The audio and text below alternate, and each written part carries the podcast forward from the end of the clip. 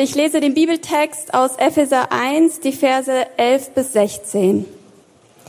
Außerdem hat Gott uns, seinem Plan entsprechend, durch Christus zu seinen Erben gemacht. Er, der alles nach seinem Willen und in Übereinstimmung mit seinem Plan ausführt, hatte uns von Anfang an dazu bestimmt, mit dem Ziel, dass wir zum Ruhm seiner Macht und Herrlichkeit beitragen. Wir alle, die wir unsere Hoffnung auf Christus gesetzt haben. Auch ihr gehört jetzt zu Christus. Ihr habt die Botschaft der Wahrheit gehört, das Evangelium, das euch Rettung bringt. Und weil ihr diese Botschaft im Glauben angenommen habt, hat Gott euch, wie er es versprochen hat, durch Christus den Heiligen Geist gegeben. Damit hat er euch sein Siegel aufgedrückt. Die Bestätigung dafür, dass auch ihr jetzt sein Eigentum seid.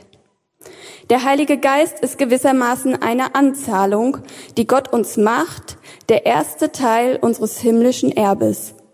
Gott verbirgt sich damit für die vollständige Erlösung derer, die sein Eigentum sind. Und auch das soll zum Ruhm seiner Macht und Herrlichkeit beitragen. Hinzu kommt, dass ich gehört habe, wie beständig euer Glaube an den Herrn Jesus ist und was für eine Liebe ihr allen entgegenbringt, die zu Gottes heiligem Volk gehören. Wegen all dem kann ich nicht anders, als Gott immer wieder für euch zu danken. Jedes Mal, wenn ich bete, denke ich auch an euch.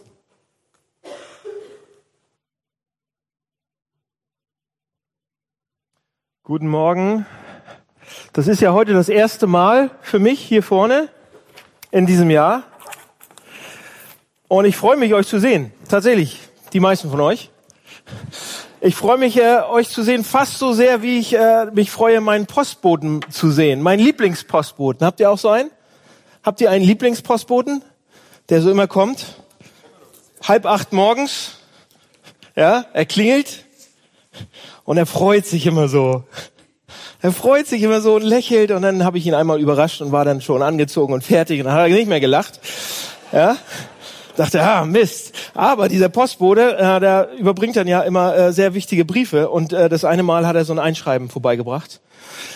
Und äh, dann muss man ja kriegt man das Einschreiben, dann muss man unterschreiben, gegenzeichnen und so weiter und dann äh, hat er sich verabschiedet, äh, hat nicht mehr gegrinst, musste dann wieder gehen und da habe ich dann Einschreiben aufgemacht und äh, habe es gelesen und da, wo ich eben noch saß, da musste ich mich sofort wieder hinsetzen.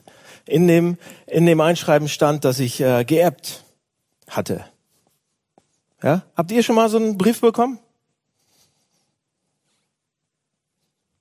Was, was denkt man da zuerst? Von wem habe ich geerbt? Mama, Papa? Nee, kann nicht sein. Die leben ja noch. Außerdem gibt's da nicht viel. Ich, was denkt ihr, wenn ihr sowas kriegt? außer zynisch zu werden und sarkastisch, ja. Also, von wem habe ich geerbt? Also Mama und Papa können es nicht sein. Vielleicht ist es ja der Onkel gewesen. Der Onkel, der irgendwann ausgewandert ist und im Silicon Valley ganz, ganz viel Geld gemacht hat. Ja? Und ähm, der eigentlich gar nicht mein Onkel ist. Ich war adoptiert. Das ist mein Vater. Ich bin dein Vater. Ja? Von wem habe ich geerbt? Ist vielleicht der erste Gedanke. Vielleicht steht's drin, vielleicht nicht. Zweite Gedanke. Was ist der zweite Gedanke? was habe ich geerbt? Oder? Was ist doch, ja, was habe ich geerbt? Zweiter Gedanke. Habe ich viel Geld geerbt? Oder vielleicht ein paar Häuser? Eins in Hamburg wäre nicht schlecht im Moment. Je dichter in Hamburg, desto besser. Oder eins auf Mallorca, eins äh, im Wallis, wäre auch nicht schlecht. Was habe ich geerbt? Und dann denke ich an die Verwandtschaft, oder? Ich habe vier Brüder. Und dann denke ich, oh Mann, was sind jetzt eine Million durch fünf? Mist. Ja? Also, in unserem Text heute geht es um Erbe, um eine Erbschaft. Ähm, dieser Text, den wir gerade gelesen haben, spricht zweimal. Das ganze Kapitel spricht noch öfter darüber, dass wir etwas erben, dass es ein Erbe gibt, eine Erbschaft gibt. Und die Frage heute ist, drei Punkte. Von wem erben wir? Wie bekommen wir das? Und was ist es? Die Fragen, die wir uns stellen. Ja? Erstens, ich gehe gleich rein. Von wem erben wir was? Ja? Von wem haben wir geerbt? Was berechtigt uns zu erben? Wie stehe ich in der Relation zu dieser Person? von der ich erbe. Äh, wir schauen uns ja im Moment den Epheserbrief an. Letzte Woche, diese Woche, die nächsten Wochen auch, werden wir uns das anschauen. Und das ist ein, ein Brief, auch ein Brief, ein Einschreiben sozusagen, auch ein Brief von Paulus, bekannten Persönlichkeit, an eine ganz junge Kirche in einer Großstadt, also ähnlich wie wir. Und in diesem Text, den wir eben gelesen haben, ist davon die Rede, dass Christen etwas von Gott geerbt haben. Okay, das steht da drin. Von wem haben wir es geerbt? Von Gott. Gott vererbt etwas, Gott gibt etwas. Und jetzt ist die Frage, okay, was berechtigt mich dann, das zu bekommen? Also in welcher Relation, in welcher Beziehung stehe ich äh, zu, zu diesem Gott? Und im Normalfall ist es ja so, wenn man was erbt, ja, dann äh, bekommt man das von demjenigen, mit dem man verwandt ist, meistens, ja.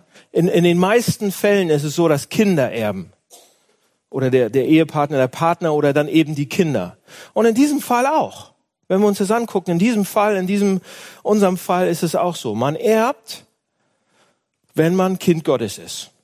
Ja, wenn man Christ ist. So, wann ist man Christ? Wann ist man Christ? Seid ihr Christen? Sehr gut. Einige sagen, ja, ich bin Christ. Andere sagen, ah, ich weiß nicht so genau. Was heißt das denn eigentlich? Ja, ja, vielleicht, ich würde gern Christ sein, aber ich war schon lange kein Christ mehr. Äh, kann man das überhaupt? Und einige von euch sagen vielleicht, äh, okay, ich bin auf jeden Fall kein Christ. Ich gucke mir das mal an, aber ich bin auf herzlich willkommen. Ich bin auf jeden Fall keiner. Ja, ist egal, was ihr jetzt zu dieser Frage geantwortet habt. In diesem Text heute steckt für jeden was drin. Für jeden ist da was drin ähm, egal wie ihr euch seht, wo ihr steht, ja? Also, wann ist man Christ?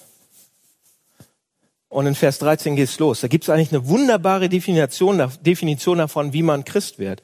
Da, da steht, auch ihr gehört jetzt zu Christus, ihr habt die Botschaft der Wahrheit gehört, das Evangelium, das euch Rettung bringt. Hm. Wenn man Christ wird, bedeutet das, dass man nichts tun muss. Steht da. Man wird Christ nicht indem man was tut, sondern man wird Christ indem man was hört. Man hört etwas, man hört ein Wort, man hört eine Botschaft, man hört einen Inhalt, man hört das Evangelium sozusagen. Wisst ihr, was das Wort Evangelium bedeutet? Das Wort Evangelium bedeutet eine Botschaft, eine Ankündigung von etwas, was passiert ist. Ja, das ist eine gute Nachricht von etwas, was passiert ist. Das ist eine Botschaft von etwas, was passiert ist. Die Bibel, Leute, pass auf, die Bibel sagt viel darüber aus, okay, ähm, die, die sagt viel darüber aus, wie es vielleicht ganz gut ist zu leben und so weiter. Ähm, aber das beruht alles auf dem, was die Bibel darüber sagt, was passiert ist. Okay? Andere Religionen beginnen immer damit, okay, hier ist Gott, das und das will er, und so und so müsst ihr leben. Und wenn du das und das tust, dann bist du safe, dann bist du gerettet und so weiter. Das Christentum fängt nicht damit an. Wenn euch das mal irgendwann so äh, gesagt worden ist, dann ist das nicht richtig. Das Christentum fängt nicht damit an zu sagen, was man tun muss, um gerettet zu werden, sondern es sagt, was Gott in der Geschichte gemacht hat, ja, um zu uns zu kommen. Das Evangelium gibt keinen guten Rat erstmal, keine Ratschläge, was wir tun sollten. Ist es nicht. Es ist eine gute Nachricht. Es ist eine gute Nachricht von dem, was getan wurde. Seht ihr den Unterschied? Es ist ein Unterschied. Die historischen Dinge, von denen die Bibel spricht, wurden für uns getan. Das ist eine Geschichte. Das sind, und das sind die Grundlagen für alles, was die Bibel danach sagt, wie es vielleicht schlau ist zu leben. So viele Hamburger lehnen das Christentum ja ab. Eine ganze Menge. Und sie lehnen es ab, wobei sie davon ausgehen, dass es etwas ist, was es gar nicht ist. Leute. Und ich habe oft mit Freunden von mir gesprochen, die sagen, ah, ich kann nicht an, an Jesus glauben oder ich kann nicht an, an das Christentum glauben. Ich will gar nicht an das Christentum glauben. Und dann frage ich, okay, warum denn? Und dann sagen sie mir sowas wie, okay, weil das, was die Bibel über Sex und Geschlechter sagt, regressiv ist, abwertend ist, schlecht ist. Und ich sage dann, okay, lass mich dir eine Frage stellen. Wenn du denkst, dass das, was die Bibel über Sex und Geschlechter sagt, regressiv ist, bedeutet das, dass Jesus nicht von den Toten auferweckt werden konnte? Und sie sagen, äh, was? Das habe ich doch gar nicht gesagt. Worüber redest du? Davon rede ich gar nicht. Und ich sage, ich doch, aber du musst. Wir können nicht einfach hingehen und sagen, dass das, was die Bibel über Ethik sagt, oh, ich mag das nicht, und dann lehne ich das komplette Christentum ab. Pass auf. Wenn Jesus wenn Jesus Christus nicht von den Toten auferstanden ist, müsst ihr nichts glauben, was die Bibel über Sex und Geschlechter sagt. Überhaupt nicht. Aber wenn Jesus von den Toten auferstanden ist, dann sollten wir alles, was die Bibel sagt über das Leben, ernst nehmen. Wir können nicht zu dem, was die Bibel über Ethik sagt, äh, sagen, ah, das will ich überhaupt nicht sehen und uns und, und dann dafür entscheiden, ob das Christentum richtig oder falsch ist. Leute, wir müssen hingehen und sehen, was die Bibel über Jesus sagt. Habt ihr euch mit den Beweisen über die Auferstehung beschäftigt? Habt ihr die überprüft? Habt ihr die Ansprüche Jesus, er sei der Sohn Gottes, überprüft? Habt ihr euch die Arbeit gemacht, den Charakter von ihm zu überprüfen, sein Leben zu überprüfen, zu sehen, zu studieren, rein? Habt ihr ihn angeschaut? Habt ihr ihn euch angeschaut? Nicht nur zu sagen, ah, die Sache mag ich nicht und deshalb ist es nicht, ist es nicht meins. Guckt ihn an. In erster Linie geht es nicht um Ratschläge, was wir tun sollten, sondern es ist keine Ethik. Es ist keine Moralverbesserungsanstalt, sondern es ist eine Geschichte. Das ist ein großer Unterschied. Das vergessen wir oft und die Kirche vergisst es auch sehr, sehr, sehr oft. Es geht in erster Linie ums Evangelium, um das, was getan wurde. Und wenn wir das hören, wenn wir das hören, hören, nicht tun, hören, wenn wir das glauben, anfangen zu glauben, es als wahr einschätzen, ja, es für uns als Wahrheit sehen, wenn diese Wahrheit hören, wenn wir sie hören und hören und hören und glauben, anfangen zu glauben, das macht dich zum Christ. Punkt. Und, und das berechtigt uns, Erben von Gott zu sein. Das Erbe von Gott zu bekommen. Erster Punkt. Zweitens. Wie bekomme ich denn das Erbe jetzt? Vers 12. Da steht, Gott hat uns durch Christus zu seinen Erben gemacht. Okay, das ist super. Ja, durch Jesus. Da steht nicht durch das, was wir machen. Erster Punkt. Sondern durch Jesus. Und dann steht da, wir alle, die wir unsere Hoffnung auf Christus gesetzt haben. Wir bekommen das Erbe, indem wir unsere Hoffnung auf Jesus Christus setzen.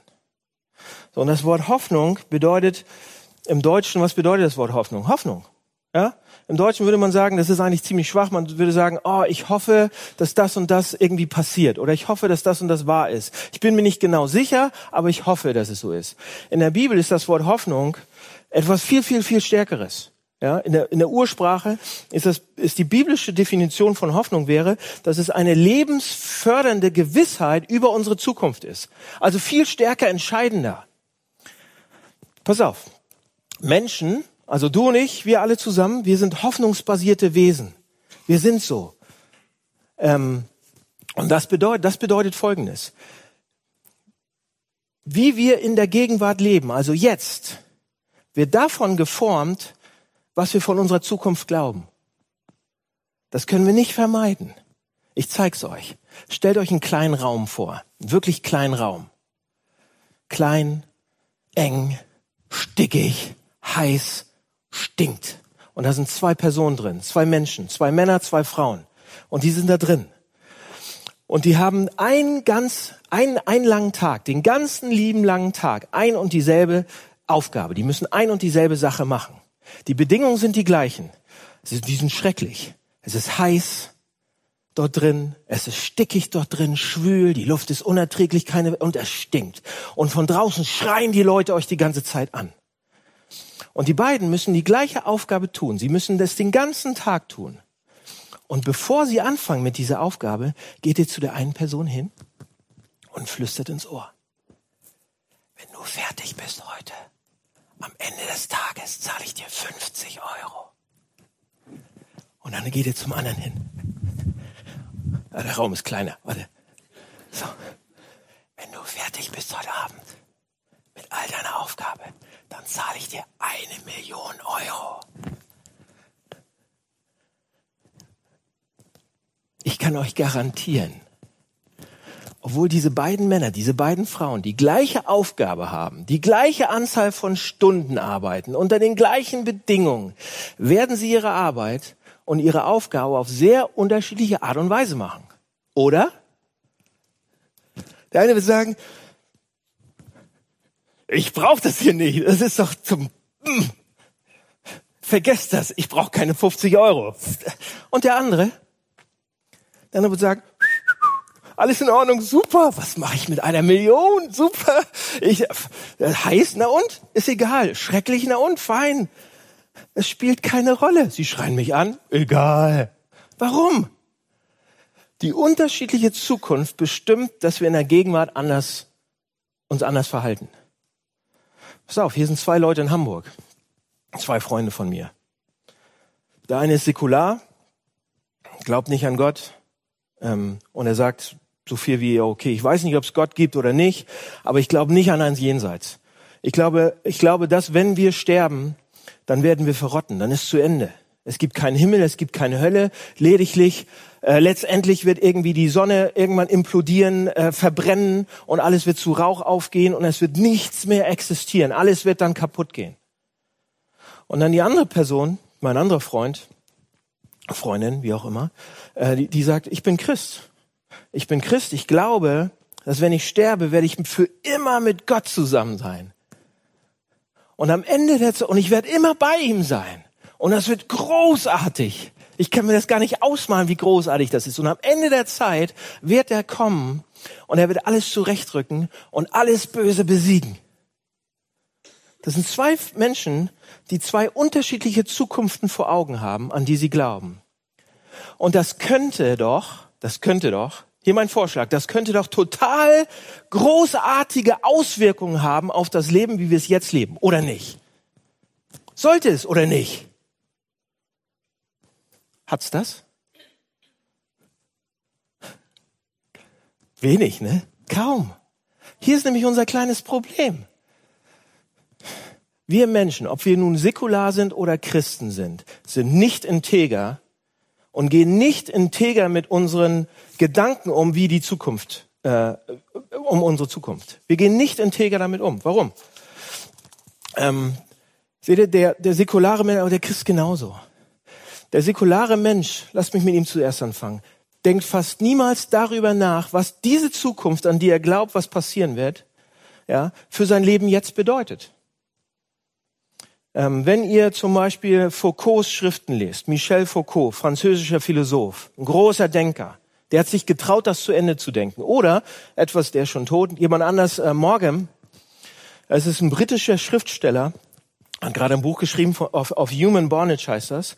Und die sagen beide, Foucault und Morkham sagen beide, dass wenn man nicht an die Existenz Gottes glaubt, sondern, sondern daran, dass es einfach nichts gibt und dass alles irgendwann vergehen wird, haben wir Menschen nicht den Mut, das zu Ende zu denken.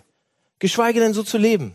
Sie sagen, ich habe euch das abgedruckt, erste Zeile, das ist Morkham aus seinem Buch auf Human Bondage. Er sagt, wenn der Tod alles beendet, wenn ich nicht auf das Gute hoffen kann oder das Böse fürchten muss, dann muss ich mich fragen, wozu ich hier bin und von welchen Umständen lasse ich mich leiten.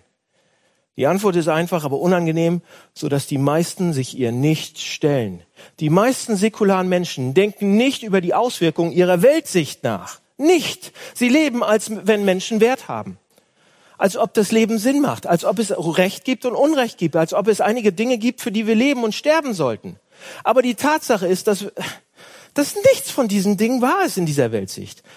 Wenn, wenn, wenn, wenn man atheistisch denkt oder säkular, dann, dann das hat nichts in dieser Weltsicht, hält das. Und das sind nicht meine Worte, das sind Markhams äh, Worte. Der ist kein Christ. Ist selber so, so jemand, der, der sich diese Fragen stellt. Und er sagt, wenn es nichts gibt nach dem Tod, dann ist es so hoffnungslos, so zynisch, so sinnlos, dieses Leben. Und er, und er sagt, die meisten Menschen denken das nicht zu Ende. Und wir kommen da auch nicht raus. Denn im Laufe der Jahre sinkt das rein, diese Gedanken auch, was wir über die Zukunft glauben, und es wird unser Leben versüßen oder versäuern. Ja. Aber Christen, wir sind auch nicht besser. Kein Stück. Kein Stück. Fast noch schlimmer, mal wieder. Ja. Christen haben so eine Hoffnung auf die Ewigkeit und, le und leben so, als wenn alles vom Jetzt abhängen würde. Ja? Vielleicht ist Faulheit, dass wir die Konsequenzen dessen, was wir glauben über unsere Zukunft, nicht zu Ende denken. Und was das für unser Leben bedeuten kann. Leute, wir sind hoffnungsbasierte Wesen und die Hoffnung in die Zukunft kann unser Leben jetzt beeinflussen, wie wir leben.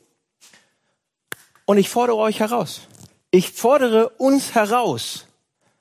Christen, denkt an eure Zukunft. Es kann doch nicht sein, dass wir leben oh, und uns die ganze Zeit Sorgen machen und weinen und flennen und hier und da. Denkt an eure Zukunft. Und die anderen, denkt eure Zukunft zu Ende. So, wie bekommen wir das Erbe? Indem wir unsere Hoffnung auf Jesus Christus setzen. Christen haben eine Hoffnung. So, was ist diese Hoffnung? Das führt mich zum dritten Punkt. Was erben wir? Was ist diese Hoffnung? Was ist der Inhalt davon? Dritter Punkt.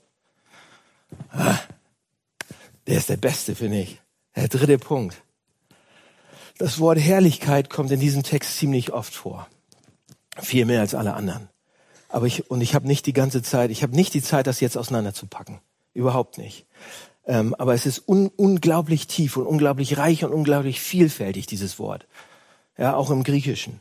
Aber hier ist, was uns gesagt wird. Ich, ich fasse das zusammen. Wenn wir Christen sind, dann gilt das für uns. Ja, Christen. Wenn ihr Christen seid, dann gilt das jetzt für euch. Und die anderen dürft euch daran freuen dass es für die Christen gilt, ja? Erstens, was das bedeutet, ist, wir sind Gottes Besitz. Wir gehören Gott. Dieses Wort, was da steht im griechischen Text, dass wir Gottes, was für, dafür steht, dass wir Gottes Besitz sind, steht zusammen mit einem, mit einer anderen Aussage, die ein bisschen später kommt in Vers 18, also Vers 14, Vers 18, wo, wo, wo steht, dass wir Gottes Erbe sind. Dass wir Gottes Erbe sind, dass er uns erbt. Ja, wir bekommen Erbe, aber er bekommt auch ein Erbe. Wisst ihr, was das bedeutet? Dass Gott ein Erbe bekommt. Was ist ein Erbe? Viel Geld, oder? All unser Eigentum. Das ist das, was, das, was wir vererben.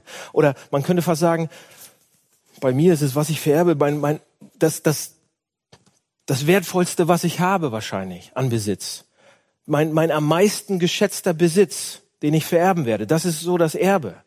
Und jetzt stellt euch, pass auf, stellt euch vor, ihr seid in eurer Wohnung und ihr habt all diese Sachen um euch herum in eurer Wohnung, so alles, was ihr besitzt. Und dann habt ihr aber dieses eine Familienerbstück.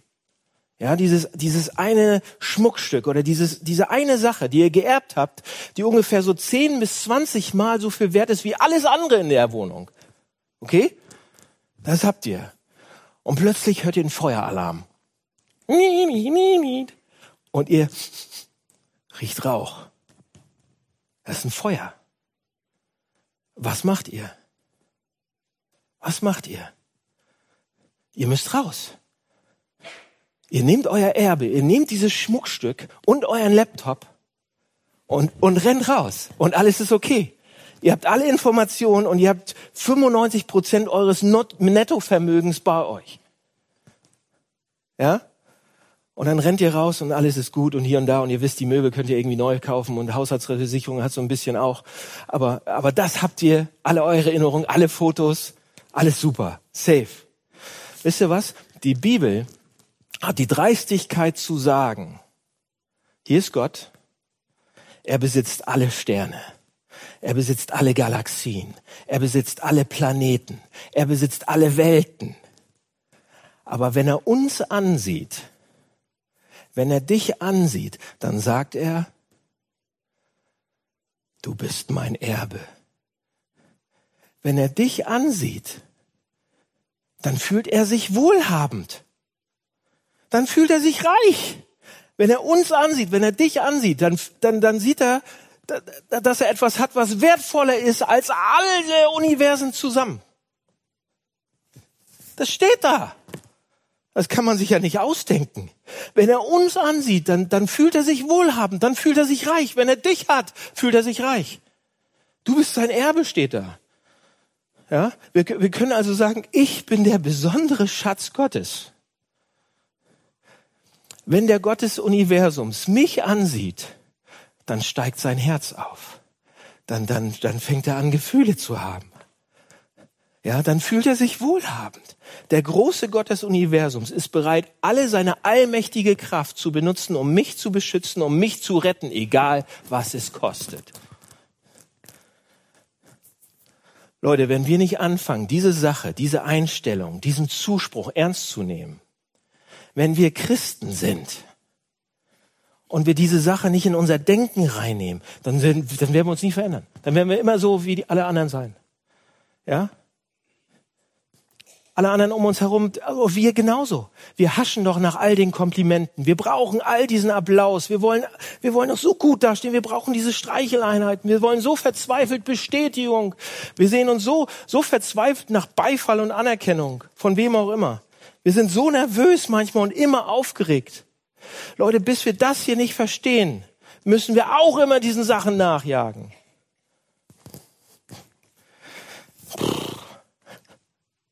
Seht ihr, was da uns angeboten wird? Kennt ihr, könnt ihr es erahnen, was es bedeutet? Könnt ihr die Herrlichkeit dessen, was es bedeutet, erahnen, was es bedeutet, Gottes geschätzter Besitz zu sein? Wir sind doch oft wie dieser Prinz, der einen auf den Kopf gekriegt hat und dann auf der Straße lebt, weil er nicht mehr weiß, wer er ist und nicht, sich nicht mehr erinnern kann an alle seine Schlösser und all seinen Wohlstand und all sein Geld, all seine Macht und hier und da. So genauso benehmen wir uns. Wir haben ordentlich einen auf den Schädel gekriegt. Wir sind so, wir leben so. Wir gehen abends ins Bett und werfen uns rum und werfen uns rum und drehen uns um, weil uns irgendjemand beleidigt hat. Weil uns eben, oder jemand hat uns nicht bemerkt. Ja? Oder weil uns irgendwas verdreht. Oder wir sind abgeduckt und standen nicht unseren Mann oder unsere Frau. Wenn wir das hier wissen, Leute, wenn wir das hier reinarbeiten, wie können wir es dann wagen, Groll zu haben? Über, oder, oder, oder über unseren verletzten Stolz zu weinen? Und wir fühlen uns wie, oh, ich glaube, sie mögen mich nicht oder ich mag mich selber nicht oder und die Menschen schätzen mich nicht oder sie unterschätzen mich auch noch. Meine Güte, Leute! Wir sind Gottes Besitz zuallererst. Ich bin Gottes Besitz zuallererst. Wisst ihr, was das bedeutet? Oh. Lasst euch das doch mal auf der Zunge zergehen, was das bedeutet. Oder auf dem Herzen. Okay, es gibt noch eine letzte Sache, was hier, ja, das ist, was Gottes Erbe meint. Wir sind Gottes Erbe. Aber er sagt auch, wir kriegen Erbe, ne? Sagt er ja. Es gibt diese eine Sache noch und die ist ziemlich erstaunlich. Ähm, es wird nicht nur gesagt, dass wir Gottes besitzen, sondern es wird auch gesagt, ähm, dass wir etwas kriegen. Ja, da, da steht der Heilige Geist und dann sagt er, der Heilige Geist ist gewissermaßen eine Anzahlung, die Gott uns macht, der erste Teil unseres himmlischen Erbens. Gott gibt uns eine Anzahlung, er gibt uns den Heiligen Geist, der gehört uns. Der ist bei uns die ganze Zeit. Wir sind fast, wenn ihr Christen seid, seid ihr untrennbar davon. Ja, er, er sagt, das ist die Anzahlung, das ist die erste Rate. Wisst ihr, was das bedeutet, die erste Rate? Das andere kommt alles noch. Man zahlt die erste Rate und dann zahlt man alles andere danach. Wir bekommen den Heiligen Geist als erste Rate. Wir bekommen einen Teil der, Leute, wir bekommen einen Teil der Trinität. Wir bekommen einen Teil Gottes. Wir bekommen die Herrlichkeit Gottes in unser Leben. Setzt euch doch mal heute Nachmittag hin und denkt das mal. Denkt das, lasst euch das auf der Zunge zergehen, was es bedeutet, die Herrlichkeit Gottes zu bekommen, die Trinität Gottes zu bekommen. Wisst ihr, was das bedeutet? Wisst ihr, was das eigentlich bedeutet? Die Herrliche, wenn der Heilige Geist, wenn, wenn Gott auf uns kommt, wenn er auf uns zukommen wird, Leute, am Ende, dann wird, dann wird er uns so verschönern, so verherrlichen, so wird, das wird so perfekt, mächtig und verwandelnd sein, dass es die ganze Welt um uns herum abwischen wird von all dem, was falsch läuft und all dem Bösen und so weiter. Der Heilige Geist kommt in unser Leben jetzt schon. Wenn du an Jesus Christus glaubst, ist es ist tatsächlich die erste Anzahlung von derselben Herrlichkeit, von der ich gerade, also ich kann es gar nicht in Worte fassen, was das sein wird. Und jetzt ist es in dir. Leute, wisst ihr was? Warum hier nichts passiert? Wir unterschätzen, oder so wenig, wir unterschätzen, was das bewirken kann. Wir unterschätzen die Veränderung, die das bewirken kann. Einige Leute, einige Christen haben ja auch schon Geschichten gehört, die haben dramatische Erfahrungen mit Gott. Dramatische Bekehrungsgeschichten. Viele nicht. Ja? Die meisten Menschen nicht. Aber jeder, der seit längerem Christ ist, weiß, was in dein Leben kommt. Was das für eine Kraft hat. Wie das revolutionieren kann. Wir werden Dinge denken, die wir vorher nicht gedacht haben. Wir werden Dinge fühlen, die wir nie zuvor empfunden haben. Wir haben eine ganz neue Identität, wenn ihr lange Zeit Christen seid. Wisst ihr das schon? Jeder, der ins Christentum kommt, am Anfang erwartet kleine Veränderungen. Aber niemand hat eine Ahnung, wie groß diese Veränderung sein kann. Denn niemand hat eine Ahnung, dass diese zukünftige Herrlichkeit Gottes sozusagen nur eine Anzahlung ist, eine erste Rate. Also wenn ihr Christen seid, junge Christen, dann müssen wir zugeben, alle zusammen jetzt, dass wir nicht in der Lage sind zu erahnen, wie groß die Veränderungen sein können. Ja? Es ist wie wenn wir denken, oh, wir sind dieses kleine Häuschen und Gott kommt rein und malt uns ein bisschen an und, und, und, und renoviert uns ein bisschen. So eine kleine Bruchbude, so ein Gartenhäuschen, ja? Total windschief. Gott kommt dann, ich werde Christ, ja, er macht ein paar Feinheiten und er macht mein Häuschen ein bisschen schöner und er, ähm, macht die Regenrinne sauber und hammert mal einen Nagel rein, damit die Dachpappe nicht wegfliegt und so weiter. So, so stellen wir uns das vielleicht vor, wenn Gott kommt und uns verändern will. Aber Gott ist nicht nur hier, um ein paar Feinheiten zu verändern, Leute. Er kommt in unser Leben, um uns aus unserer Hütte ein Schloss zu bauen. Er will, dass wir ein Schloss sind. Er will, er wird uns in etwas unendlich Größeres, Wunderbareres verwandeln, als wir uns jemals vorstellen können. Denn die Sache, die in unser Leben kommt, ist nicht nur der Heilige Geist als so eine allgemeine inspirierende Sache. Es ist die zukünftige Herrlichkeit. Es ist die zukünftige Herrlichkeit, die jetzt in unser Leben rein. Also bam! Unterschätzt das nicht, dieses Neue, dieses Frische, was es bringen wird. Unterschätzt nicht die Kraft, die damit kommt. Bei vielen von uns laufen Dinge falsch und wir haben aufgegeben, sie zu verändern bei den meisten von uns, wir haben Schattenseiten und wir haben aufgegeben, sie zu verändern. Wirklich? Petrus war zu weich. Paulus war viel zu hart. Absolut schlechte Charaktere. Und Gott hat aus ihnen Unglaubliches gemacht. Weltenveränderer, Geschichtenschreiber. Wer weiß, was er aus euch machen kann. Oh, er kann. Er kann aus euch was machen. Es gibt nichts Falsches in dir. Es gibt nichts Böses in dir. Es gibt keine Schuld. Es gibt keine Angst. Es gibt keine schlechte Angewohnheit. Es gibt nichts Falsches in dir, was er nicht ändern könnte. Seht ihr, was uns angeboten wird? Das könnt ihr haben. Ihr habt auch schon ein bisschen davon. Ein bisschen. Ihr könnt viel mehr davon bekommen. Zum Schluss will ich nur noch sagen, dass es wert ist, alles aufzugeben, um das zu bekommen. So ernst meine ich das. Es gibt nichts, was wir nicht bereit sein sollten aufzugeben, um das hier zu bekommen. Diese Art von Hoffnung, diese Art von Kraft, diese Art von Herrlichkeit, diese Art von Zukunft. Wenn es wirklich einen Gott gibt, der die Quelle aller Schönheit und Freude und Kraft ist, und wenn wir ihn kennen, steht uns das hier zur Verfügung. Und wir können es kriegen. Und Leute, wenn es dann eine Chance gibt, dass das alles durch Jesus Christus verfügbar ist, sollte ich dann nicht bereit sein, das andere alles ein bisschen aufzugeben und das hier zu bekommen? Seht ihr, ständig sagen Leute zu mir, die kommen dann zu mir und sagen, ah, Daniel, ich weiß nicht, ob ich Christ werden sollte oder nicht. Äh, ich ich, ich glaube, ich kann auch nicht. Das würde vielleicht meiner Karriere schaden oder meinem Ruf. Die Leute würden denken, ach du meine Güte, jetzt ist der Christ geworden, geht ins Hamburg-Projekt. Das geht doch nicht. Es könnte bedeuten, dass ich vielleicht auch keinen Sex mehr haben kann, so viel wie ich will und mit wem, wenn ich will und wann ich will. Meine Güte! Wenn wir das hier haben können, wie um alles in der Welt kann ich mich dann an so eine Sachen festhalten noch? Entschuldigung. Ihr werdet niemals den Absoluten treffen, wenn ihr nicht etwas anderes als ihn, wenn ihr etwas anderes als ihn als absolut seht. Ihr werdet nie dem Höchsten begegnen, es sei denn, du gibst ihm die Vorherrschaft in allem. Es ist ein Alles- oder Nichts-Angebot. Ja, wenn ihr, wenn ihr sagt, oh, wenn ich Christ werde, dann könnte es meiner Karriere schaden oder meinem Sexleben oder sonst was. Wisst ihr was? Dann ist das fast wie so ein kleines Baby, was in der Schlammpfütze spielt. Und es weiß es nicht besser. Und dann kommt jemand und sagt, hey, ich zeig dir den Ozean. Ich zeig dir den Ozean und ich zeig dir den coolsten Strand dieser Welt. Und das Baby sagt, nein, ich will meine Pfütze sein. Und die trocknet aus. Ja? So verhalten wir uns manchmal. Am Ende. Es gibt nichts über Jesus in dieser Passage, oder? Steht da irgendwas über Jesus in der Passage? Deshalb hier nur am Ende. Ich stelle den Zusammenhang her mit dem Rest des Kapitels. Woher wissen wir, dass Gott uns wirklich so schätzt, wie ich gesagt habe? Schaut aufs Kreuz, wo der Vater und der Sohn bereit waren, sich füreinander für uns zu verlieren. Und deshalb könnt ihr wissen, wie wertgeschätzt ihr seid.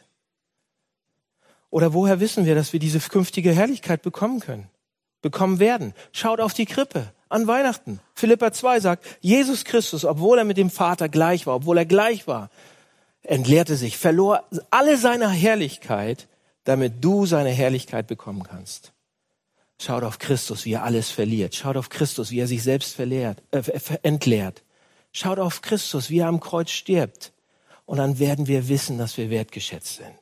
Dann werden wir wissen, dass Herrlichkeit kommt. Einiges haben wir schon ein bisschen. Mehr. Mehr. Ich würde gern mehr haben. Hm? Lass mich beten zum Schluss. Oh, lieber Herr Jesus, das ist wieder ein Text, der uns einfach mal durchrüttelt, mich durchrüttelt, uns durchrüttelt und du bietest uns sowas an und wir benehmen uns wie, ähm, als wenn wir gar nicht wissen, was es ist. Bitte zeig uns, was dein Erbe ist. Lass uns an dieser Herrlichkeit kratzen, was du für uns hast. Ähm, und bitte hilf uns dabei zuzuhören, dem Heiligen Geist, dir, damit es stärker wird in uns. Amen.